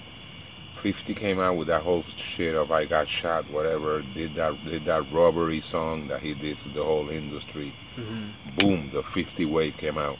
He started picking at Ja Rule. mhm Ja Rule beat the bait. They, this whole war went on, whatever, the, the Murder Inc., 50 Cent. yeah yeah 50 Cent ran with Ja Rule style. mhm And at the same time, just did whatever. And then anyway, he raced up that way. mhm This kid, Tekashi 69, his, his wave is yeah, negativity. Yeah, he raised up with all that pedophile child, whatever. He talks a lot of shit. He talks a lot of shit. but he's not beefing one to one with He's not artist. beefy with nobody. He talks a lot of shit. I mean, He backs it up. He's eight from eight in the billboard. Everybody's been saying like whatever. Nobody can take him down. Right. He's not beefy with nobody. So if you ask me, I give respect to the guy that is being, and no disrespect to 50 because 50 is 50. But me, if you ask me, uh, the guy that has been talking shit and nobody can get to him, and he got a eight eight for eight streak in the fucking billboard. That that's fucking historic for a fucking artist in music. Do that shit. That's money he's gonna make for the rest of his life. You have to give some type of respect to that guy too. Right. And and and 50 50 50 is an icon in hip hop, but. Mm-hmm. Uh, you have to give respect to this guy too, even if you don't want to. Even if you see all the little, oh, but he's so negative, he's talking all this shit and what. Okay, and I'm old school and I don't like people talking shit. Okay, I'm like that too, but you have to give some type of respect because the guy, the guy is still doing it, man. He's gonna go nine for nine, and then he's gonna go ten for ten, and Right. we're gonna be doing podcasts about holy talking shit. About him. Yeah. Yeah, and that's why that that that's his whole that's his whole wave. Right. People talking about him. Right. Mm-hmm. Because he did that fucking hair red, white, yellow, whatever for some reason. Because he Mhm. want people to talk about the fucking clown look. Mhm, mhm. yeah, he's smart. I mean, there's a there's a good marketing plan. it. yeah, yeah. That's why I definitely. Yeah, he's, he's he's a he's a he's a funny dude. I definitely like to see what happens in the next like like Fifty Cent. This is ten years, fifteen years since Fifty Cent created his wave. Mm-hmm. 50 Cent is a very respectable businessman. now. Yeah. He's been in movies. He's been in. He owns parts of businesses. He owns parts of fucking Vitamin Water. Yeah. He walks around in a suit. Mm-hmm. Can you imagine Tekashi 69 doing that in 10 years from now? Maybe I think so, man. I don't know, man. I think at one Some- point, I think, I think at one point he gonna cut his hair. Watch. Mark he- my words. He's gonna have to get some fucking. Mark my words. Erasers to his forehead and shit, He's though. gonna get to the point that he's so big that he's gonna cut his hair. He's probably gonna get more tattoos. He's gonna probably cut his hair. He's gonna start signing artists. He's gonna make that Treyway shit to the next level, man. That's what he's gonna probably gonna have to do. You have to. I, I don't know if I talked about the reason why I. why cannabis is in my life. No, no, no. We haven't talked about that. Nope. So I had. I was. I went to. we talked about me being in culinary school, me being. Yep. me being. Wor- working um, in that field and having all that experience and all that stuff. So I decided to go to culinary school. And when I was in culinary school, I had to have surgery on my lower abdominal muscles. Essentially, I had to have a varicocele surgery. And a varicocele surgery is a uh, it's all the shit that connects like your your your sperm, your urine, your blood flow, all that shit from your your lower part of your intestines to your dick and groin and all that stuff. And there's like a there's like a channel of veins and and all that stuff. Um, my shit got tied up in a knot, and apparently it's very common. How will that happen? It's just it's just what happens. It's it's there. There's they How you notice that? I was in. I felt like I was being kicked in the balls all the time. Ooh. It was like you know that feeling when you get kicked in the balls in your light stomach and like you can still function, you can still do things, but it you feel. Do you caught. have do you have problems going to the bathroom or something? Um, not really. No, I just I felt like a constant light pressure pain, and I was Oh, like, this is not normal. And I I lived with it for a little bit. I pushed through it, and that's that's what made it worse. Oh, It's it's um. So so yeah. Long story short, I uh I I ended up having to have a surgery to correct that, and my body did not react well at all to that varicocele surgery, and I was in more pain than I was. I was in a different pain than I was before the surgery, and for like a solid two three weeks, I couldn't really walk. I had a hard time getting up and moving around, and all I could think about was, "Oh, what am I gonna do for the rest of my life if Hmm. I can't function? Like, what am I gonna do? So I was like really pressing the doctor about like, you know, you fucked up on the to surgery. something, yeah. yeah. like you fucked up on the Fix it, surgery. You need to fix it, fix yep. me. We need to figure this out. I'm out here.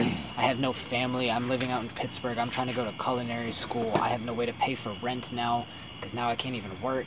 And like, what am I gonna do? Like, like that. That was like my options. I was like, what am I gonna do?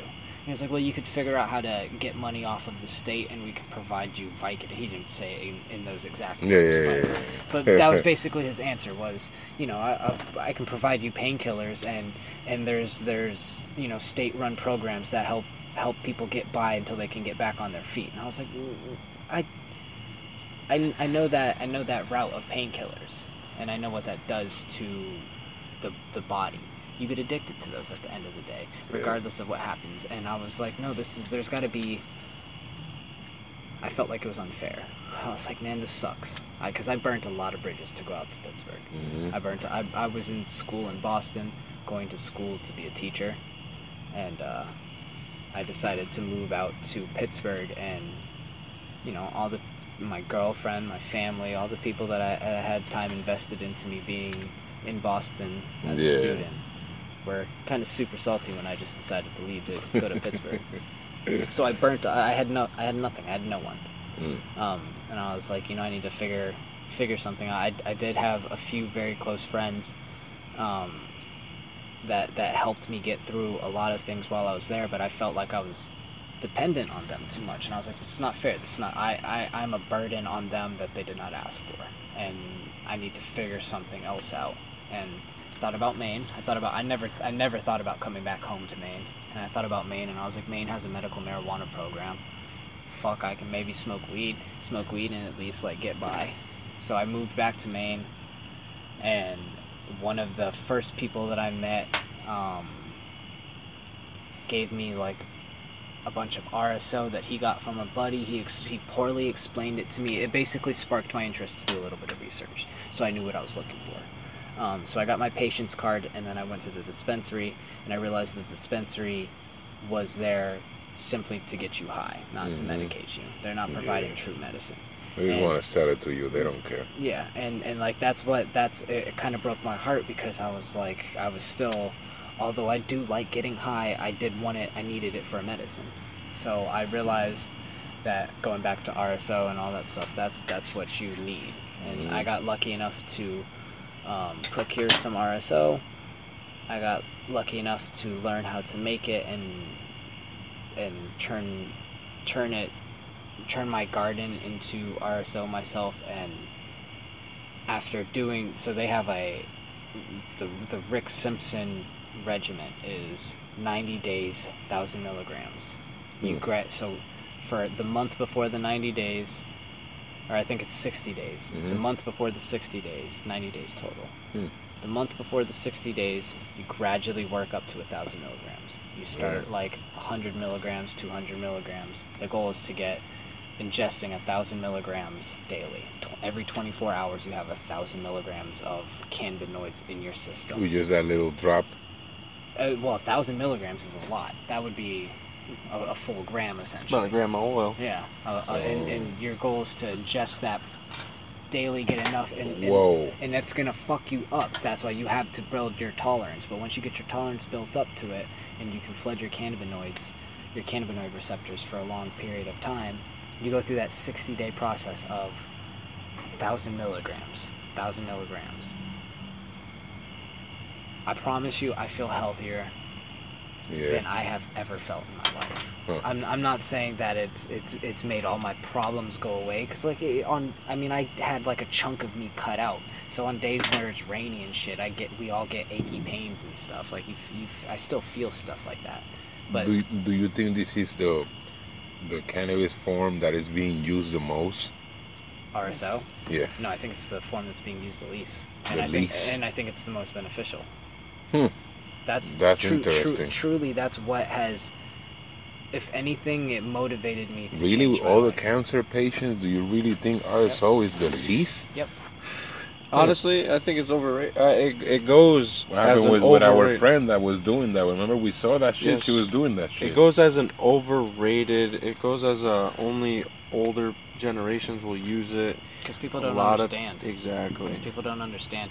If I think if we had RSO in our daily diet every day, just like we drink water every day for sustenance, just Yes. like we have to eat food every day for sustenance, what if we ingested RSO every day, even if it was ten milligrams? Even if we don't need it, why? Why- Why Oh. not? Why not? Like that's the that's the what it will help you with, with even if you don't need it, what it will help you with, with what? It'll make you. I I It will make you last longer. It will make you, I don't know. You just like a vitamin. You It- just take it like a vitamin. It Yeah. fights all. You just take it like you take a vitamin. yeah. Like every person that take vitamins in the morning. That's exactly that's the Oh, way okay. I that's the way I describe RSO. Ah, it's not a cure-all.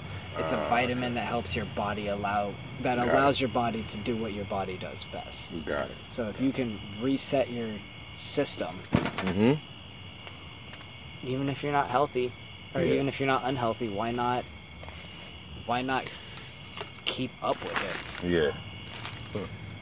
Do you think that this whole Instagram situation that's happened, do you think it might have been kind of like a key for you to open up the charity even yes, harder? That's exactly what I was talking about. Oh my God, you Yeah. fucking. That's so fucking weird. I, I Because you it- ask him the question that he, you you say exactly what he say. Yeah. That was like the key for him to open. Yeah. Tell It him the tell, tell was- him the it was- answer again. Yeah, it was um, it was God call the universe calling my bluff. Yep. I've been I've been talking about this for a long time, and You I, get I, it? That's fucking crazy when and, you ask and, him that. And I'm like, understand wow. that feeding into the negative. I've, Uh-huh. I've known that. I've openly talked about that. That that gets me nowhere. Yeah. And this was like, if I'm gonna restart, this the best way to restart is this Yes. way, and and and do it properly, and do it with that that better approach. And Then I then I told him, don't lose the powerful 33, man. We need powerful 33. Just come out in the in the THC form. Yeah. We all have it. You have it. I have it. He have it. powerful 34. Powerful 30. yeah. Or or His Pow- older his older or brother. you look look your your name will be Pow 33 pow, power, Power. power. that's funny. and look for and look for a meaning for P O W. Look for a meaning for Well- that and then 33. Yeah. POW is already uh No, but there's a bunch of meanings for that. You can put your own. POW is what? Prisoner of war? prisoner of war. Pri- Yeah. POW can be, uh, I don't know, philanthropist. Philanthropy is the first word, right? Yeah, Philanthropy of, of weed. there you go. Look at that shit. There you go. Pound 33. So, can you explain philanthropy of cannabis? A cannabis philanthropist. Yeah, exactly Like, what what- is what is yeah. the daily? I wouldn't say. I'm gonna give daily you. I'm gonna give you guys my thought? professional rundown of my business, of my business plan. I'm gonna talk to you guys like you guys are investors. investors. You're curious about what I'm bringing to the table. Why you guys should even know me. Let's okay, okay. So BB33 is a cannabis charity that is built around direct impact in the community. we use the overhead from our cannabis business hmm in multiple fashions to give back and go into places in our actual community that we see and directly change it. I.e., we're going around and legitimately cleaning up the streets. We're offering m- multiple multiple ideas to engage the the community um, that will impact them in a beneficial way as impact us. So our first idea is you clean up the streets. We have a trash bag with our logo on it. hmm We rent a dumpster in the middle of, you know, wherever there's an empty lot. Yep. You go clean up the trash from the streets from your local neighborhood. You take a walk with your dog and just pick up all the dirty butt cigarettes and whatnot. Take a picture of it with our logo, tag Mhm. us on social media, Yep. And we'll send you a DM of the passcode to that dumpster for the day. And you go throw that shit away. Next time you come to the shop to buy our product, you get 10% off. Okay. So it's it's it's incentive to get people to do better as well as not really do much. That doesn't take much effort and Yeah. you're going to spend a 100 bucks and get 10 bucks off because you made your street look better. Mhm. That's a great deal.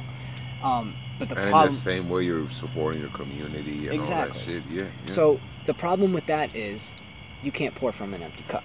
You Yeah. can't you can't give away. I don't have I don't have millions of dollars that we can just pull from to just afford to just create this change because Mhm. creating change unfortunately living in reality you have to turn a coin Yeah. Exactly. Oh, it's a big. It's a big. It's a big pop. it's Yeah. it's it's a it's a problem but Yep.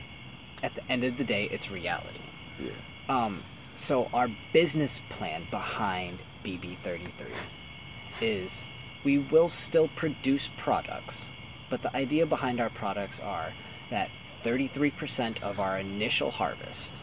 Mhm. So say we harvest from our we harvest perpetually every 2 weeks and 10 pounds.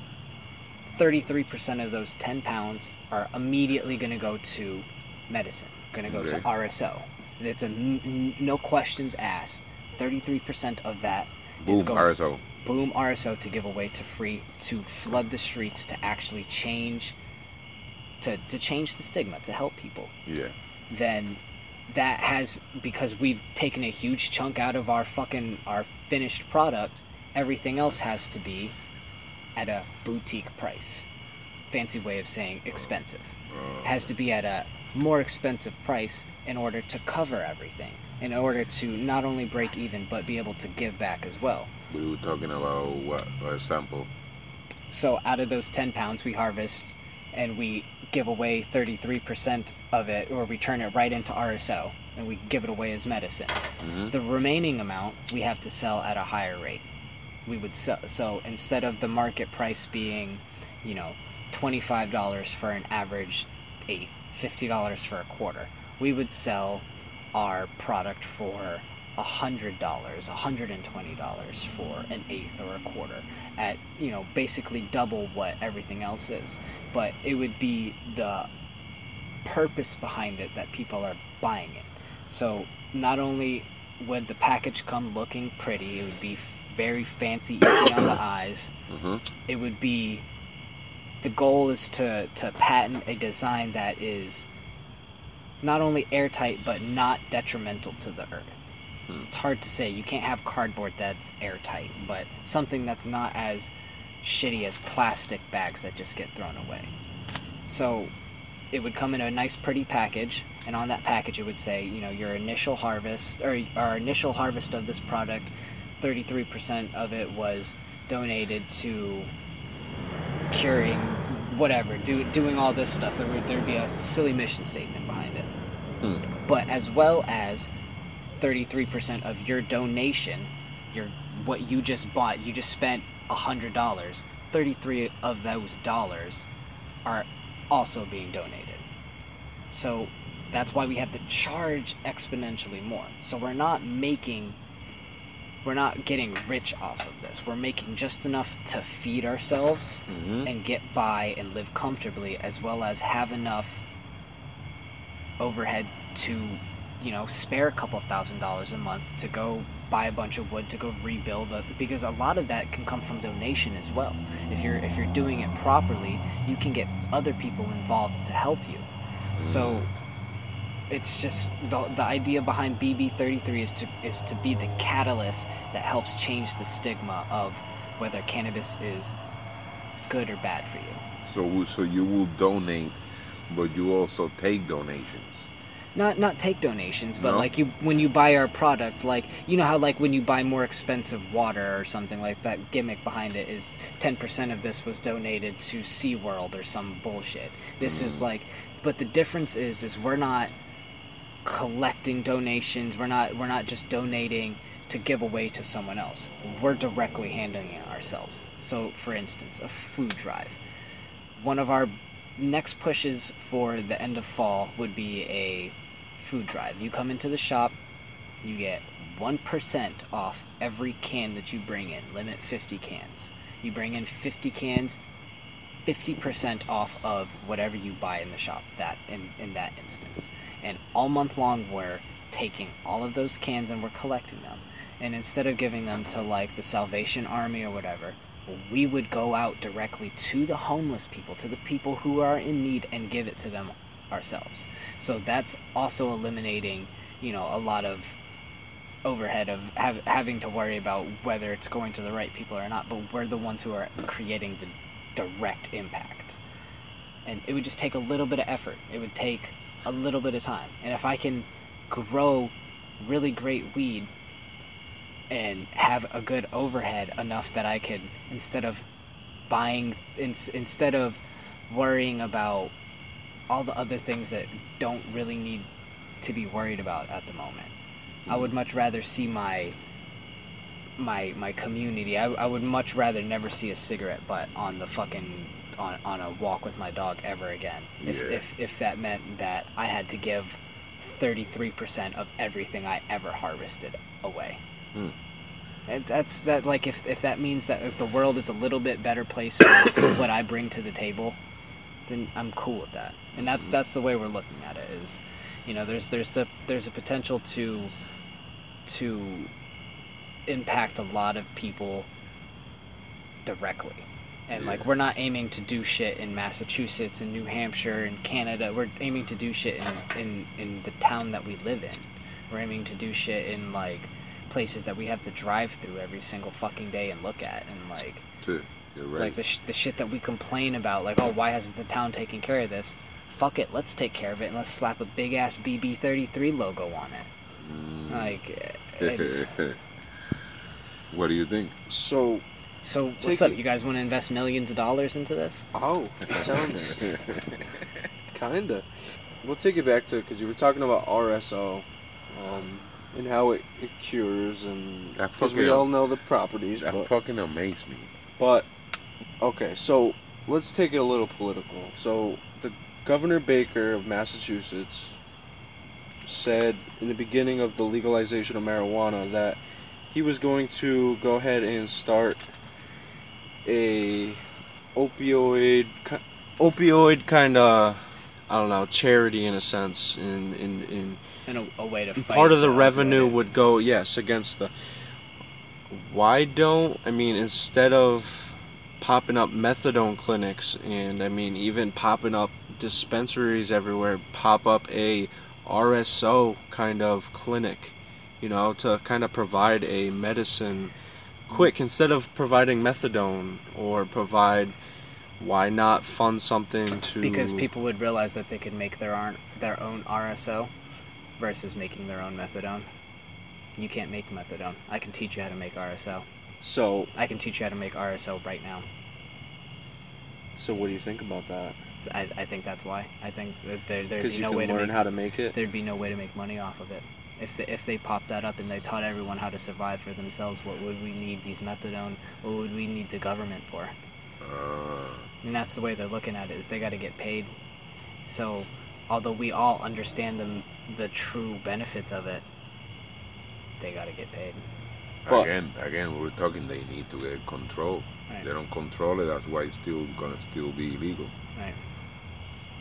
So you don't think we could provide? That's the thing. Well, though. that's why I want to do what I want to do is because I want to be the one that goes out and and gives and and provides. and does that because I know no one else is going to do that.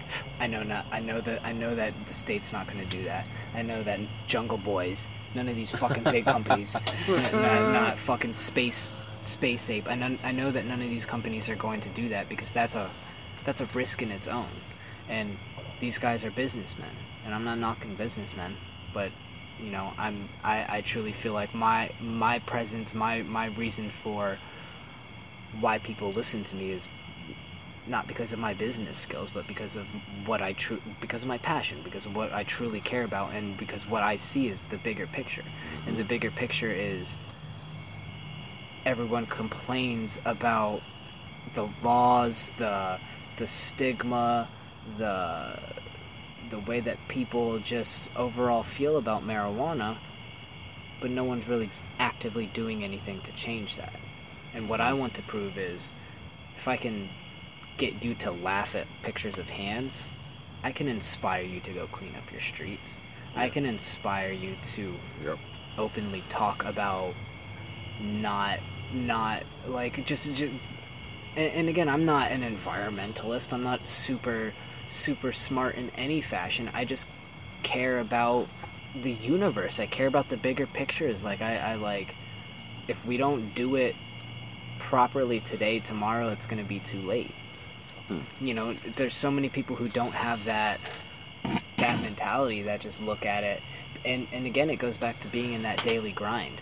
I i i, I, I attribute a lot of my my wide perspective my wide perspective reality to this world because of the way I grew up. My uh, my dad was in the military. I grew up moving around literally the world. I lived in Italy, Puerto Rico, Japan, and Hawaii before I ever saw what America was. You learn a bunch of cultures fast.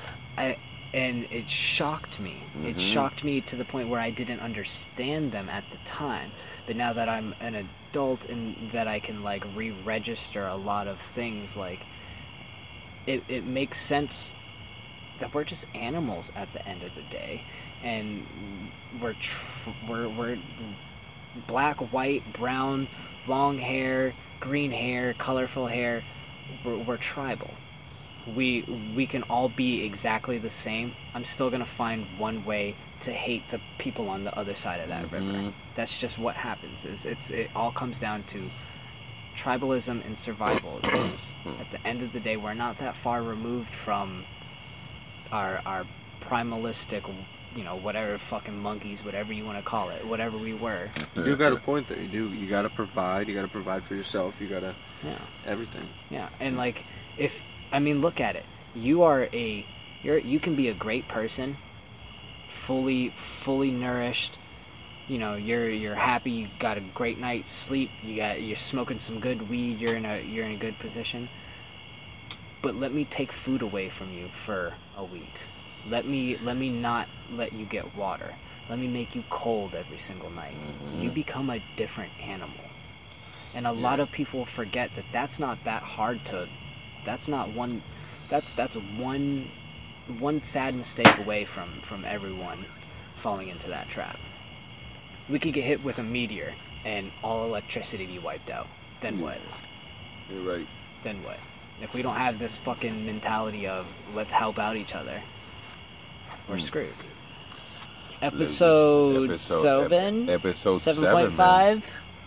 Yeah, man, it's been a pleasure, man. Uh, Terp uh, step out in Jumanji, and uh, I don't know where he went. Episode seven, uh, THC podcast. Uh, your boy P Flair with uh, Pow thirty three. Pow pow 33. Pow three. Pow Oh, what did what did what did PR call me last time? Shooter Hands McGavin. Shooter Hands Shooter, I might run with that. Shooter Hands McGavin. aka Pow thirty three. There you go. That's the name right there, man. Boom. So, rap your boy P Flair, THC podcast. Peace. Peace.